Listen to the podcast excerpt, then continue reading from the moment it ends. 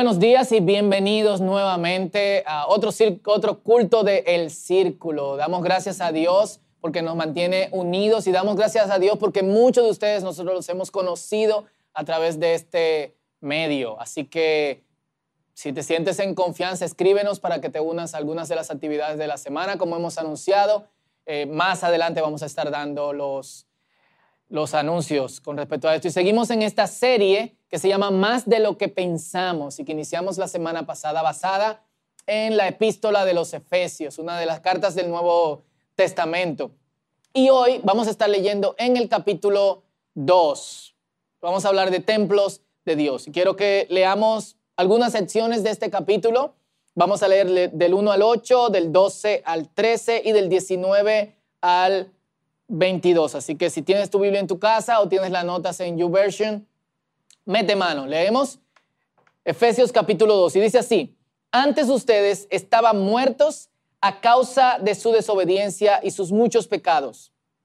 Vivían en pecado igual que el resto de la gente, obedeciendo al diablo, el líder de los poderes del mundo invisible, quien es el espíritu que actúa en el corazón de los que se niegan a conocer a Dios. Todos vivíamos así en el pasado, siguiendo los deseos de nuestras pasiones y la inclinación de nuestra naturaleza pecaminosa, por nuestra propia naturaleza, éramos objetos del enojo de Dios, igual que todos los demás.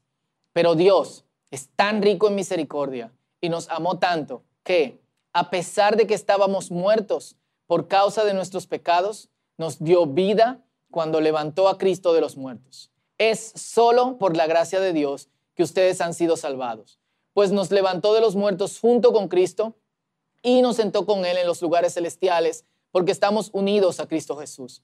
De modo que en los tiempos futuros, Dios puede ponernos como ejemplos de la increíble riqueza de la gracia y la bondad que nos tuvo, como se ve en todo lo que ha hecho por nosotros, que estamos unidos a Cristo Jesús. Dios los salvó por su gracia cuando creyeron. Ustedes no tienen ningún mérito en esto, es un regalo de Dios. Si escuchaste o viste el mensaje de la semana pasada, gracia es un término constante y seguimos viéndolo en esta lectura. Gracia, gracia, gracia. Vamos al versículo 12. En estos tiempos, en esos tiempos, ustedes vivían apartados de Cristo, no se les permitía ser ciudadanos de Israel y no conocían las promesas del pacto que Dios había hecho con ellos. Ustedes vivían en este mundo sin Dios y sin esperanza pero ahora han sido unidos a Cristo Jesús. Antes estaban muy lejos de Dios, pero ahora fueron acercados por medio de la sangre de Cristo. Versículo 19. Así que ahora ustedes, los gentiles, ya no son unos desconocidos ni extranjeros, son ciudadanos junto con todo el pueblo santo de Dios, son miembros de la familia de Dios. Juntos constituimos su casa, la cual está edificada sobre el fundamento de los apóstoles y los profetas y la piedra principal es Cristo Jesús mismo. Estamos cuidadosamente unidos en Él y vamos formando un templo santo para el Señor. Por medio de Él, ustedes, los gentiles, también llegan a formar parte de esa morada donde Dios vive mediante su Espíritu. ¿Oramos? Padre, gracias por tu palabra. Y pedimos que en nosotros tenga el mismo efecto que tuvo en las primeras personas que la leyeron y la escucharon que nosotros tenga el mismo, el mismo efecto que tu espíritu quiere causar en nosotros cuando decidiste inspirar a los escritores sagrados para escribir estas cosas. Y pedimos, Señor, que no solamente oigamos, sino que pongamos en práctica. En el nombre poderoso de Jesús. Amén.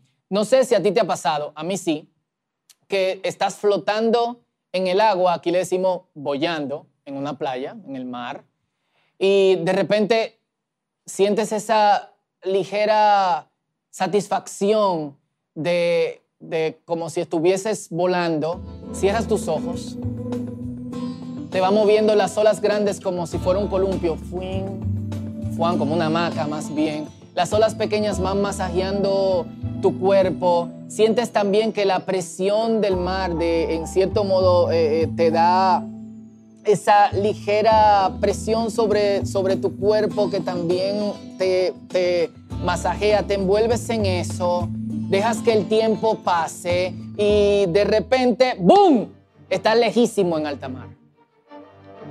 A mí me pasó una vez en Nagua, yo tenía 9, 10 eh, años, cerré, cerré los ojos, tenía, qué sé yo, muy poco tiempo de que, de que había empezado a, a nadar y antes de lo que yo imaginaba, no podía ni siquiera, por más presión que hiciese hacia abajo, no podía tocar eh, el fondo. Fue uno de los sustos más grandes de, más grandes de mi vida. Y esta, eh, eh, esta ilustración es buena porque uno se da tiempo, aunque pudo ser peor. Para mí es la, ilustración perfecta de la vida que vivíamos antes de conocer a Cristo Jesús, o que algunos viven todavía, porque es aparentemente satisfactoria, de vez en cuando relajante, todos pasamos por problemas, así que una vida totalmente relajada no creo que sea posible, y, pero al mismo tiempo es extremadamente peligrosa, aunque no nos estemos dando cuenta. Y el verso 3 que leímos, que acabamos de leer en este, en este capítulo de Efesios, lo describe de esta manera. Dice, seguíamos los deseos de nuestra naturaleza pecaminosa y hacíamos lo que nuestra naturaleza y nuestros pensamientos nos llevaban a hacer. Es decir, a pesar de que nosotros creíamos que estábamos en control, a pesar de que nosotros mismos fue que decidimos soltarnos y cerrar nuestros ojos, no éramos los que decidíamos hacia dónde íbamos, sino que era nuestra naturaleza y nuestros pensamientos. Así que éramos objeto de la ira, como todo el mundo.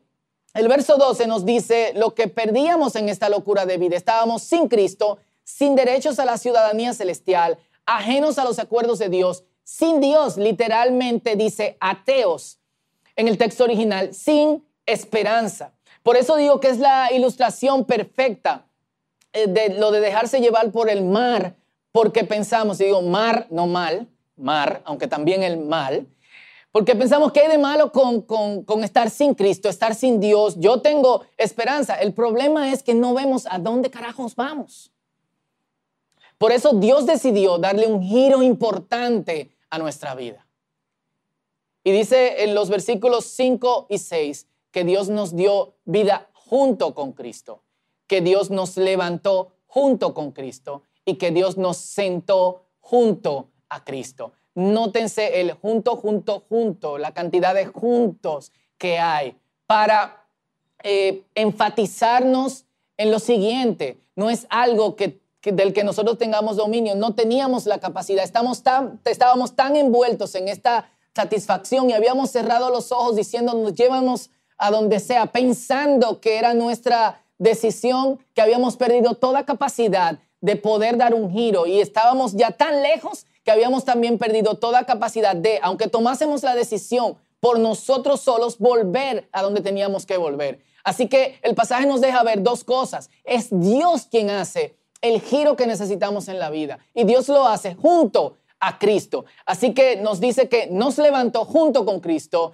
nos dio esperanza junto con Cristo y nos sentó junto a Cristo. Esto es sumamente ápero porque nos da nos dice la diferencia transdimensional que hay entre la vida de un no creyente o la vida que teníamos como no creyentes y la vida que tenemos como, como creyentes. Como no creyentes vivíamos solamente, estábamos solo presencialmente en el mundo, en la tierra, no teníamos control sobre nuestras vidas. Éramos seres unidimensionales. Como creyentes entonces, Dios nos da la capacidad de vivir en dos dimensiones. Nos da la capacidad de estar aquí en la tierra, pero al mismo tiempo nos da la capacidad de estar en su presencia, que el pasaje lo llama como estar en los lugares celestiales con Cristo. No sé si a ti te llamó la atención, pero a mí me llamó la atención que en el momento en que Dios nos trasladó, no solamente nos traslada de la oscuridad a la luz, sino que también dice que nos tiene sentado junto a Cristo en los lugares celestiales. ¿Cómo eso puede ser posible si seguimos aquí. Así que estamos al mismo tiempo viviendo en esta tierra, pero también viviendo con Cristo donde Él se encuentra. Y es nuestra dependencia en Cristo, en los lugares celestiales, lo que nos da la fuerza para nosotros poder luchar y continuar. Recuerdo esta frase de Thomas Merton que decía, cuando estamos unidos al amor de Dios, lo poseemos todo en Él y se lo ofrecemos todo a Él en Cristo su Hijo, pues todas las cosas son nuestras y nosotros somos de Cristo y Cristo es de Dios, descansando en su gloria sobre todo placer y dolor, alegría o pena y sobre todo otro bien o mal. amamos en todas las cosas su voluntad más bien que las cosas mismas. Y aunque no lo leímos en la lectura de, del inicio, me gustaría llevarnos al versículo 11, porque el versículo 11 hace una petición extraña. Mientras que en otros pasajes de las Escrituras se nos llama a olvidar nuestra pasada manera de vivir, a no recordar cómo nosotros éramos antes. El versículo 11 nos pide que la recordemos. Dice, no olviden que ustedes antes estaban excluidos. No olviden en la condición en que ustedes se encontraban. Pero lo hace para señalarnos en la condición que ahora vivimos. Eso es importante. Presente continuo, vivimos. Y esta es la condición que lo menciona en los versículos 13 y 16 y que hace una antítesis con el versículo con el versículo 12. En el versículo 12 dice que estábamos sin Cristo, sin derecho a ser ciudadanos del cielo, ajenos a los acuerdos de Dios, sin Dios, sin esperanza. En los versículos 13 y 19 dice que porque Dios nos ha dado este giro en la vida. Estamos con Cristo, en y con Dios, siendo parte de los acuerdos de Dios y llenos de esperanza. Es más, y aquí vamos a la parte central del mensaje de hoy. Mientras en el capítulo 1 la ilustración es que nosotros somos diferentes órganos de un cuerpo del cual Cristo es la cabeza, el cuerpo de, de Cristo, aquí nos dice que aunque nosotros éramos cualquier piedra, y aparentemente piedras inútiles, Dios decide tomarnos en ese giro que le da a nuestras vidas para que formemos junto con otros el templo, su templo. Y esto cobra bastante significado en esta época de virtualidad en la que muchos de los templos físicos, las edificaciones que muchos llaman iglesias, han caído en desuso por ya eh, meses. Nosotros particularmente en el círculo tenemos eh, unos tres meses y algo que no nos reunimos en el espacio que teníamos designado para esto. Así que esto de que somos templo de Dios y de que Dios habita en nosotros rompe con el concepto de estos lugares y espacios que consideramos sagrados y exclusivos de la presencia de Dios. Lo que nos está diciendo es, Dios prefiere, antes que esos lugares sagrados, habitar en nosotros. Pero ojo, algunos pueden cometer el error de decir, yo soy el templo de Dios. Y como yo soy el templo de Dios, yo sabía que yo no necesitaba reunirme en un lugar. Y aparte de eso, yo tampoco necesito a otros creyentes. Sorry. Lo siento. Pero sí. Sé que en otros pasajes dice, Primera de Corintios, de hecho, capítulo 6 y capítulo 5 dice que, que eres el templo de Dios. Pero en este y otros pasajes, la imagen del templo no lo da como, como si alguien en específico y exclusivo, aunque fueran muchos alguien, representan diferentes templitos de Dios, sino que todos nosotros juntos construimos ese templo. Y como te dije, no solo aquí, en primera de Pedro, capítulo 2, versículo 4 y 5, dice, ahora ustedes se acercan a Cristo, quien es la piedra viva, principal del templo de Dios. La gente lo rechazó, pero Dios lo eligió para darle gran honra. Y tanto en este pasaje como en el anterior se habla de piedra principal. Eh, piedra angular. ¿Qué era la piedra angular? Era la piedra en la que toda la edificación se sostenía. Se han encontrado hasta piedras de, de, 512 eh, toneladas que sostenían toda una construcción de tiempos antiguos que si has observado bien o si eres fan de los documentales has visto que duraban muchísimo más que las construcciones que nosotros tenemos Ahora, esta piedra sostenía todo, pero también era el lugar a donde tú corrías cuando había peligro de inundación o también había problemas de temblores de tierra u otro tipo de catástrofe. Entonces, Cristo representa esa, esa piedra Y encima de esa piedra nosotros también somos construidos, pero es la imagen de que también es la piedra a la que nosotros nos dirigimos cuando sentimos que todo va a colapsar. Y dice el versículo 5, ustedes son las piedras vivas con las cuales Dios edifica su templo espiritual. Cada uno de nosotros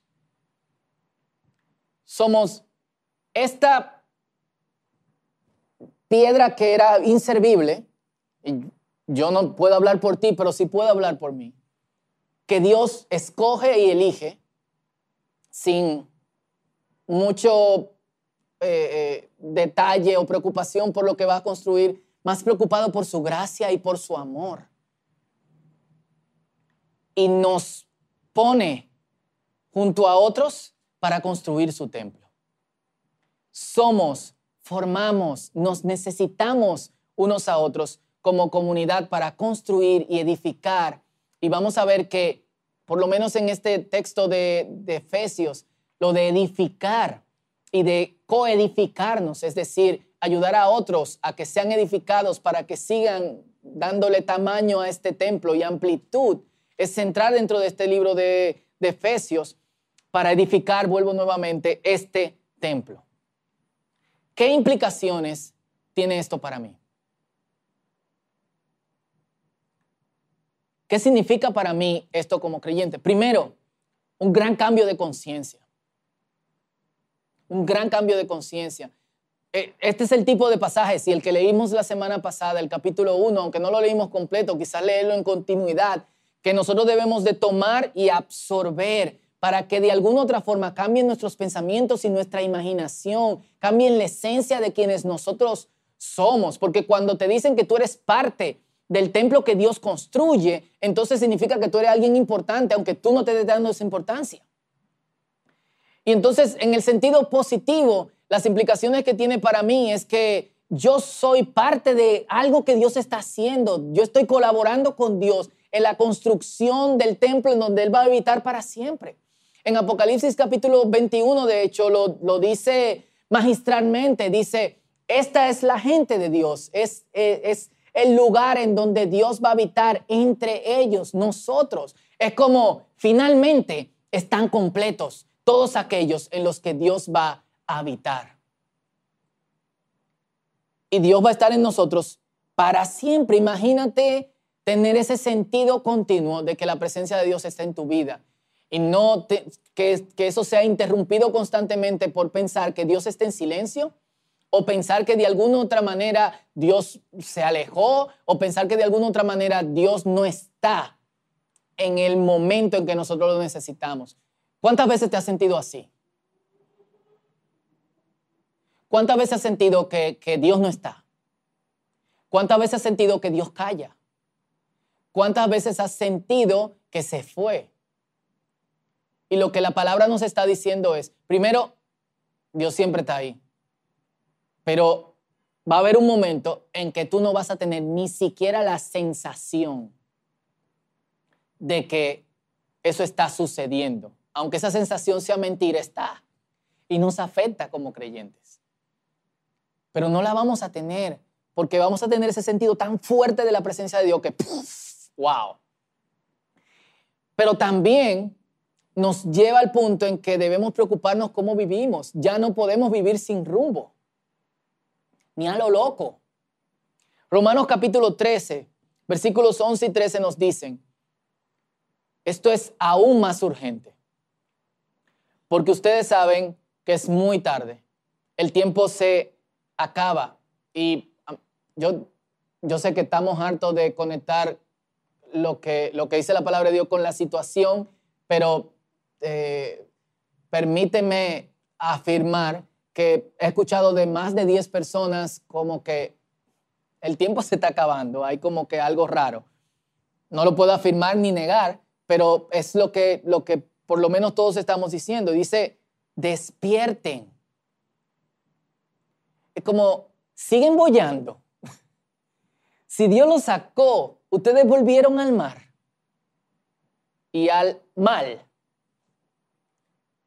Despierten porque nuestra salvación ahora está más cerca que cuando recién creímos. Y esto es interesante porque el pasaje nos lleva a la, a la salvación en, pasado, presente y futuro, en el sentido de que fuimos salvos, estamos siendo mantenidos por la gracia de Dios, así que no volvamos a bollar y va a llegar el tiempo en que definitivamente no vamos a tener que seguir luchando por, por esto, ni vamos a sentirnos que podemos, sino que ya la tenemos en Dios.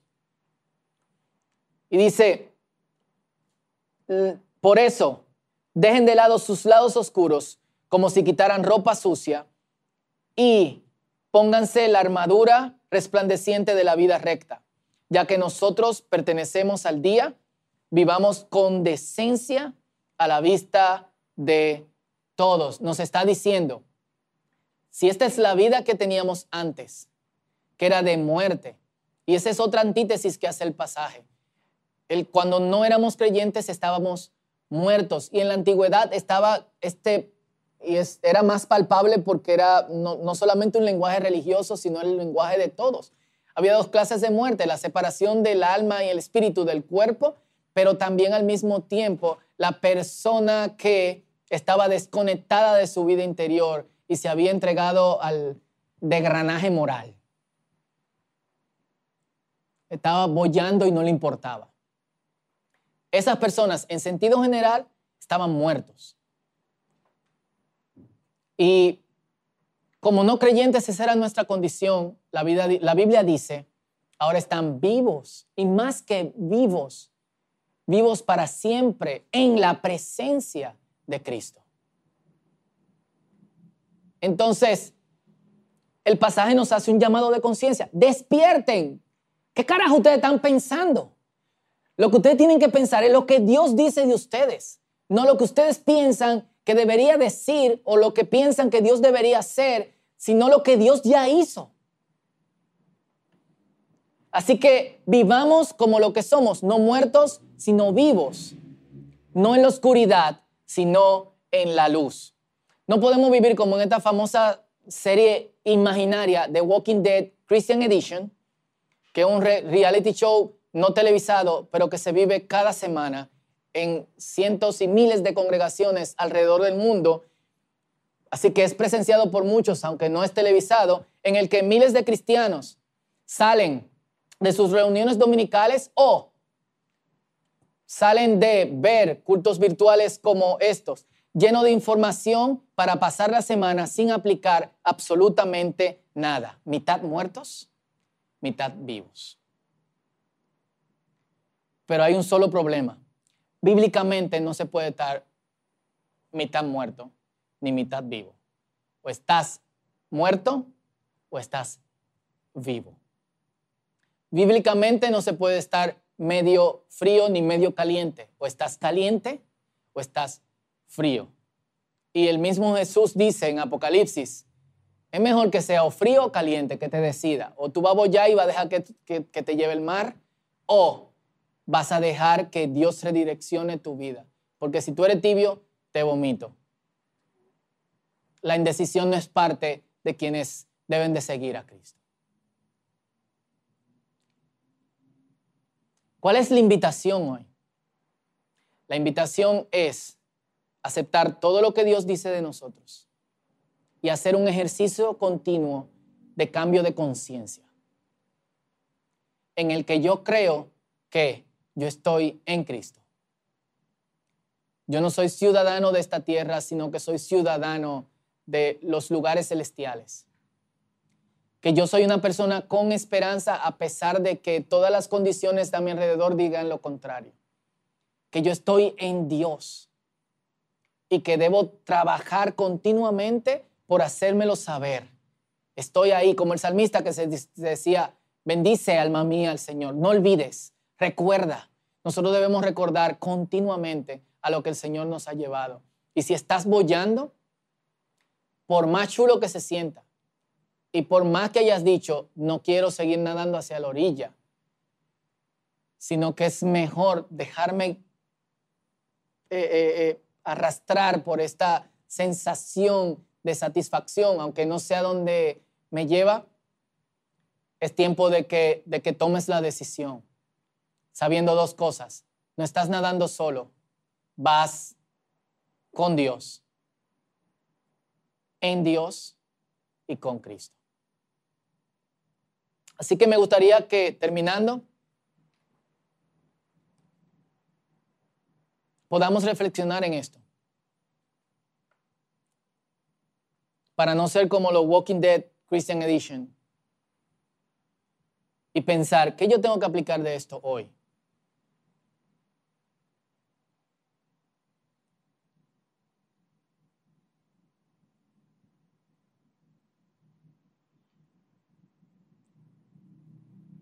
Hoy yo tomo la decisión de, de vivir dejándome llevar, de pensar cualquier otra cosa y saber que soy templo de Dios. Y que en templo de Dios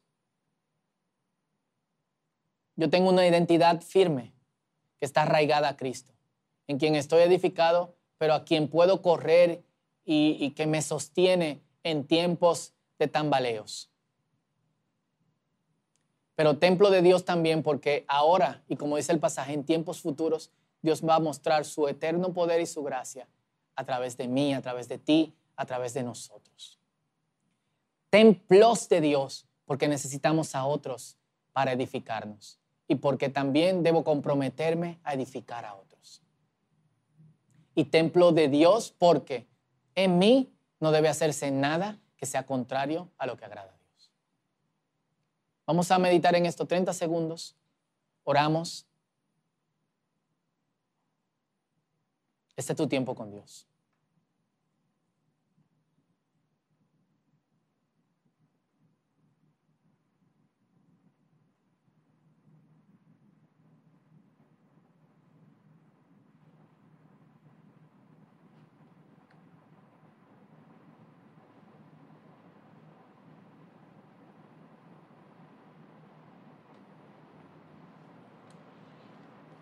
Señor, en el nombre de Jesús, gracias.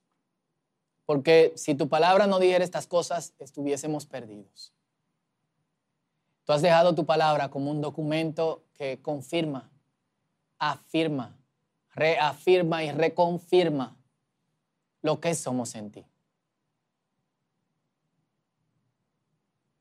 Por eso hoy abrimos nuestra mente y nuestros pensamientos, nuestra conciencia si, aún no lo hemos hecho, a esta nueva clase de, de pensamientos sobre nosotros y sobre ti.